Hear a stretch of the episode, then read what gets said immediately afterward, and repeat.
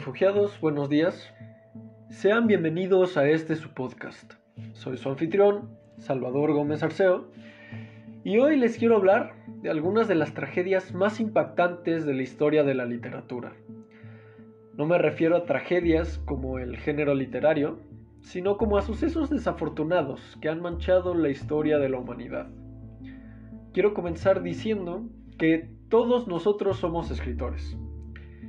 Más temprano que tarde, todos transmitimos nuestras ideas a palabras, ya sea por medio de la conversación o la palabra escrita.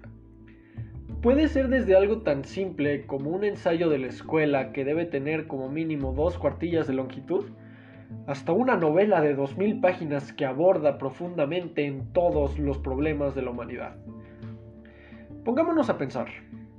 Si nos propusiéramos juntar todo lo que cada uno de nosotros ha escrito o vivido en un solo documento y con un orden lógico, nuestros libros, por así decirlo, serían del tamaño de enciclopedias, o tal vez hasta más grandes.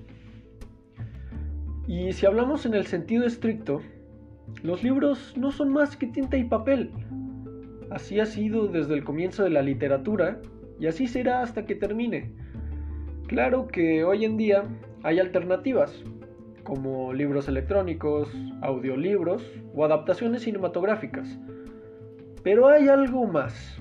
Hay cierta magia detrás de la tinta y el papel. Veámoslo con ojo crítico. Ambos objetos por sí mismos no son suficientes para generar sentimientos en nuestro interior. Nadie se ríe o llora únicamente por ver un pedazo de papel o un montón de tinta. Bueno, al menos nadie que yo conozca. Hay algo en la manera en la que la tinta y el papel se combinan, lo cual logra que nuestro interior cambie. Cuando tenemos un libro en nuestras manos, el papel deja de ser papel y se convierte en un mensajero que emite el mensaje de su autor. La tinta deja de ser tinta y se convierte en palabras. Esas palabras se convierten en ideas estas ideas, por su parte, mueven nuestros sentimientos. Y es ahí cuando reímos, lloramos o nos asombramos. En palabras del célebre Ralph Waldo Emerson, algunos libros nos dejan libres y otros nos hacen libres. Esto que les estoy contando, refugiados, no es nada nuevo. Ahora les diré otra cosa que tampoco es nueva. En este mundo hay gente mala. Estas personas son capaces de hacer lo que sea con tal de alcanzar sus siniestros objetivos, ya sea dentro de la política, la sociedad o el mundo en general. Pero para lograr esta clase de cambios hace falta más de una persona. Y la única manera en la que un solo individuo puede convencer a una multitud entera sin que nadie lo contradiga es privando de ideas al resto de la multitud. Y hay solo una manera de hacer esto. Al verse amenazados por el potencial de los libros, estos individuos han cometido algunos de los errores más grandes de los que se tienen registro. A continuación les contaré tres historias que destacan entre un mar de tragedias que datan desde siglos antes de Cristo hasta nuestros días. Algunas de estas tragedias, tristemente, han sido olvidadas por el mundo. Con este episodio Espero hacerles homenaje a ellas y a todos sus desafortunados protagonistas. Hoy voy a hablarles de tres ciudades. Alejandría, Berlín y Sarajevo. Les daré un segundo para pensar qué tienen en común. Ya sé lo que están pensando. Fuego, ¿no? Y en cierto modo tienen razón. Pero no quiero apresurarme. Dicho esto, empecemos. La primera ciudad de la que quiero hablar es Alejandría. Todos hemos cometido errores en el calor de la batalla, ¿no? En general, nos arrepentimos de todo lo que hacemos cuando estamos enojados, desesperados o agobiados por algo. Porque, seamos honestos, en el calor del conflicto no somos nosotros mismos. Y así como nos sucede a nosotros hoy en día, le sucedió un famoso general romano hace un par de milenios, cuando estaba rodeado por las flotas de su enemigo. Vayamos al año 48 a.C., una época que solo puedo describir como caótica. Roma estaba en medio de una guerra civil entre Julio César, sí, él Julio César, y Pompeyo, quienes peleaban por el control desde hacía casi un año. Para su buena suerte, el astuto Pompeyo logró huir a Egipto. Cuando Julio César fue tras él, la flota egipcia lo acorraló cerca del puerto de Alejandría, ciudad que en ese momento se consideraba el centro de conocimiento del mundo. Viéndose rodeado por sus enemigos y siendo el astuto estratega militar que era, Julio César decidió quemar los barcos que había en el puerto. Lamentablemente, el incendio no solo se llevó a los barcos de sus enemigos, el fuego se extendió a muchas partes de la ciudad. Entre uno de esos lugares estaba la famosa biblioteca de Alejandría. Tal vez hemos escuchado hablar de ella en nuestras clases de historia, o en alguna que otra película. Digo, es tanta su relevancia en la historia universal que el famoso Carl Sagan hace mención de ella en su serie Cosmos. Era un establecimiento inmenso, donde había, algunos dicen, casi 400.000 documentos del mundo antiguo. Solo piensen un momento en cuántos conocimientos o historias se perdieron ahí a causa del incendio de Julio César. 400.000 documentos. Cuando el general escribió acerca de este suceso después, omitió la parte de la biblioteca. Ahora, no quiero que piensen que por esto le estoy quitando mérito a todos los logros y hazañas de Julio César. Fue un hombre brillante, que ha dejado un precedente extraordinario en la historia militar, la política y hasta en la poesía. Y como todos los hombres, cometió un error en el calor del conflicto. Ahora, lo que diré a continuación lo pienso yo, pero creo que cuando Julio César por fin se puso a escribir acerca de lo que había hecho, por fin pudo darse cuenta de la magnitud de su error. Para cualquier otro militar, creo que habría sido motivo de vanagloriarse. Digo, en lo personal, yo lo habría hecho.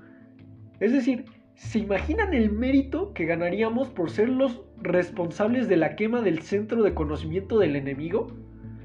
Creo que todos nosotros lo veríamos como una oportunidad para presumir, para celebrar, pero no Julio César, que, además de todos sus puestos en la política y la armada, era un historiador. Quizás él reconoció que su error había sido bastante grande, y por eso se abstuvo de contarle esto a sus conocidos en casa. Su incendio no terminó por completo con la biblioteca, pues no hay registro que lo niegue o lo confirme de manera absoluta. Lo que sí sabemos es que no volvió a hacer lo mismo después de este incendio. Lentamente, al igual que Roma y Egipto, fue decayendo, hasta que finalmente, en el año 672 después de Cristo, poco más de 700 años después del incidente de Julio César, fue destruida durante la invasión musulmana a Egipto. La segunda ciudad de la que quiero hablar es Berlín, una que creo que todos conocemos bien. Siendo pequeños, tratamos de imitar todo lo que hacen los mayores con la esperanza de crecer. Creemos que jugar con los niños más grandes nos vuelve más maduros, más responsables y hasta más listos. Y es normal, somos niños. Este mismo fenómeno que les acabo de explicar Sucedió a gran escala en Alemania en 1933, el año en que Hitler subió al poder.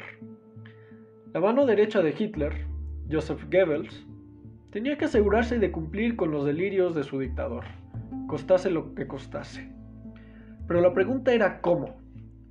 ¿Cómo iba a ser que una nación que había sido humillada en la última guerra obedeciera ciegamente las órdenes, sin cuestionarse ni los métodos ni los resultados?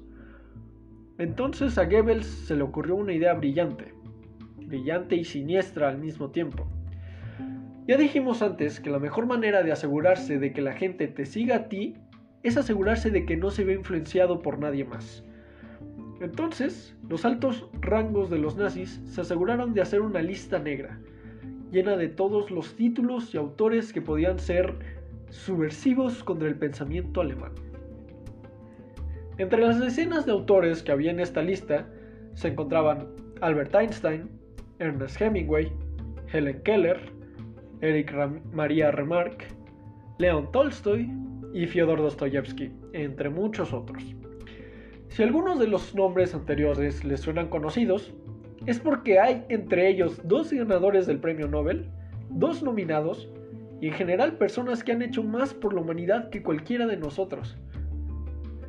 En la noche del 10 de mayo de 1933, los libros de estos y otros muchos autores fueron quemados en hogueras en 21 ciudades alemanas distintas.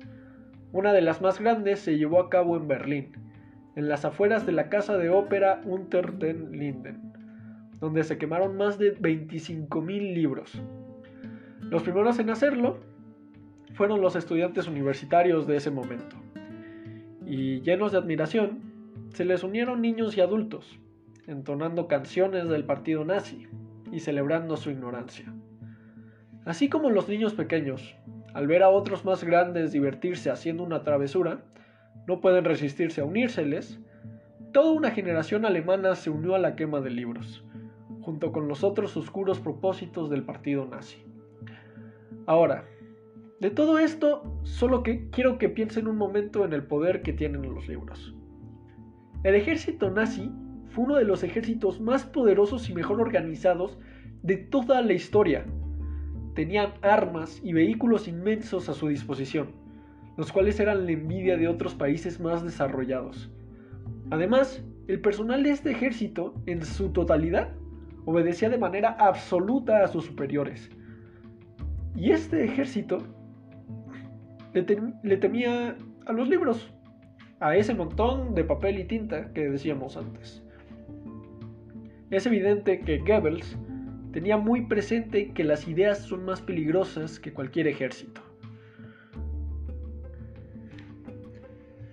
Y la tercera ciudad es Sarajevo. Creo que este episodio, trágicamente, es uno que muchos no van a tener presente. En 1992, la capital de Bosnia, Sarajevo, estaba en ruinas. Desde el 5 de abril del mismo año, las fuerzas serbias enviadas por un dictador llamado Slobodan Milosevic, habían sitiado la ciudad, haciendo que muchos huyeran. Algunos valientes se quedaron, y aquellos que lo hicieron tuvieron que hacerse a la idea de vivir siendo extremadamente cuidadosos en cada movimiento. Sarajevo ha sido nombrada por muchas fuentes como la ciudad más diversa de Europa y una de las más diversas del mundo, a lo largo de la historia ha albergado a personas de todas las culturas y religiones, musulmanes, cristianos, judíos, etc. Además de su pasado multicultural, es una ciudad altamente relevante para la historia humana, por lo que ha sucedido en sus calles.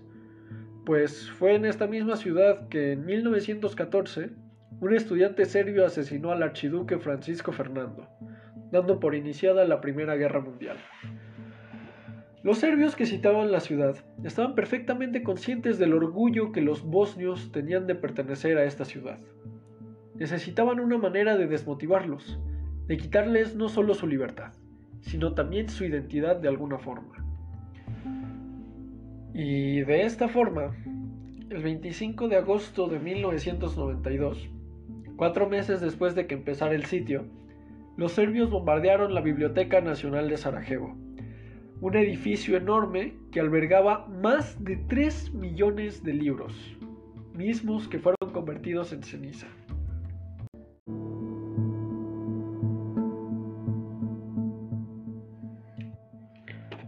Tres millones de libros refugiados, entre los cuales más de 100.000 eran únicos. Por esa cantidad y por el hecho de que prácticamente ninguno sobrevivió, se le considera una de las quemas de libros más grandes no de la década, ni del siglo, sino de toda la historia. Un famoso director de teatro bosnio, Vladimir Goyer, dijo que el hecho de que esta biblioteca quemara implicaba que los serbios estaban deshaciéndose de un pasado de coexistencia entre personas de distintas religiones, de distintas culturas. Hay incluso algunos testigos que dicen que un par de valientes intentaron rescatar algunos libros. Pero, como a menudo sucede en el campo de batalla, los soldados no dejaron de disparar por el hecho de que hubiera inocentes en la línea de fuego. De nuevo, pongámonos en los zapatos de esas personas.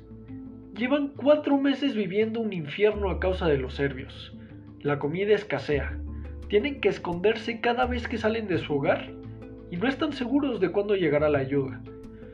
Y a pesar de todo esto, en cuanto ven que la biblioteca, un símbolo del legado de su ciudad, está quemando, dejan de pensar en sus vidas, en el peligro, y prefieren salvar su pasado que salvarse ellos. Siento una profunda admiración y respeto por estos pocos valientes, porque, aunque pudieron hacer poco, su sacrificio fue impresionantemente desinteresado. El sitio de Sarajevo duró hasta 1996, más de 1400 días dejó como saldo a más de 14.000 víctimas, más de 5.000 inocentes. Entre ellas estaban los pocos valientes que dieron sus vidas por la biblioteca. Ahora, les repito, refugiados, los libros pueden ser papel y tinta para aquel que no quiere darse cuenta de su poder. Pero si las historias que les he relatado aquí no logran convencerlos de que hay más en las páginas que solo palabras, la verdad es que no sé cómo hacerlo. Ok, eso es todo el tiempo que tenemos por hoy. Si les gustó el programa, compártanlo con sus conocidos. De verdad, me ayudarían mucho. Recuerden seguirme en mis redes sociales. En Instagram soy sgarceo. Cualquier duda, recomendación o comentario, estoy a sus órdenes. Cuídense mucho allá afuera. Hasta luego.